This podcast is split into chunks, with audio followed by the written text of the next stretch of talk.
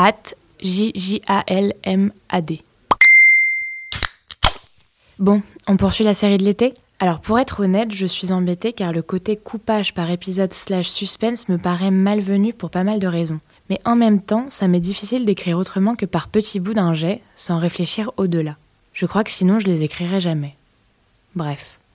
Hashtag Océane. Trigger warning. Viol.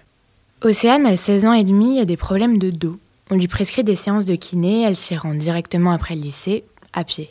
Le trajet n'est pas très long, surtout qu'on peut couper par le chemin qui coupe à travers la petite forêt.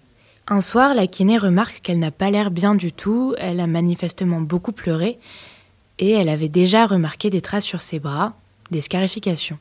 Alors la kiné lui parle, lui dit qu'elle n'a pas l'air dans son assiette, lui demande si ça va. Au fil des séances, Océane se confie un peu, dit que ça va pas super, que c'est compliqué. Et puis un soir, elle craque et en larmes lui dit qu'elle a été violée. La kiné lui demande si elle en a déjà parlé à quelqu'un d'autre. Non. Elle lui dit que ce serait bien d'en parler, de ne pas rester avec ça, et que de toute façon, elle, elle le ferait car elle en a l'obligation, mais qu'elle peut l'aider à en parler à ses parents qui feront le nécessaire et l'accompagneront pour déposer plainte. Et c'est ce qui se passe. Océane se présente à la gendarmerie accompagnée de sa mère pour déposer plainte et elle raconte son histoire deux jeunes gars dont elle donne la description qui l'ont déjà embêtée à la sortie du lycée. Un soir, elle les a recroisés, justement, alors qu'elle prenait le chemin de la petite forêt. Elle décrit de façon précise des actes de viol dans la petite forêt lors d'une scène qui a pu durer 15 à 20 minutes. Les gendarmes prennent l'affaire très au sérieux.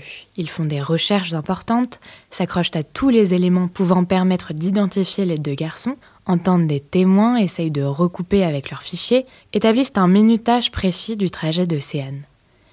Ils la réentendent une ou deux fois pour tenter d'obtenir des précisions qui leur permettraient d'orienter leurs recherches. Je crois qu'ils sentent que quelque chose cloche. Puis ils reçoivent le relevé détaillé des communications téléphoniques d'Océane et le déclenchement des relais. Au moment du viol allégué, elle était en communication téléphonique avec un ami et ne bornait pas au relais couvrant la petite forêt. Alors ils réentendent Océane longuement. Elle maintient son histoire, même mise face à la question du coup de fil. Elle repart et dit aux gendarmes Peut-être que je reviendrai vous voir et vous comprendrez.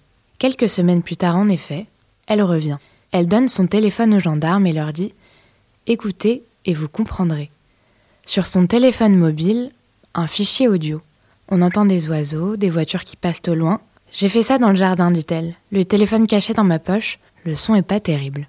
Une conversation entre Océane et un homme, son grand-père. Elle l'interroge sur leur relation.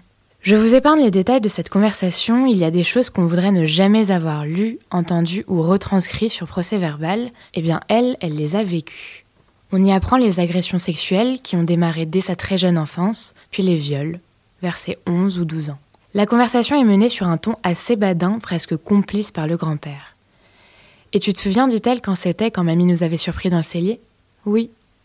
Il se souvient, grand-père. Puis il devient plus inquiet. Pourquoi tu me demandes ça? Tu vas pas en parler, hein? Tu sais que j'irai en prison?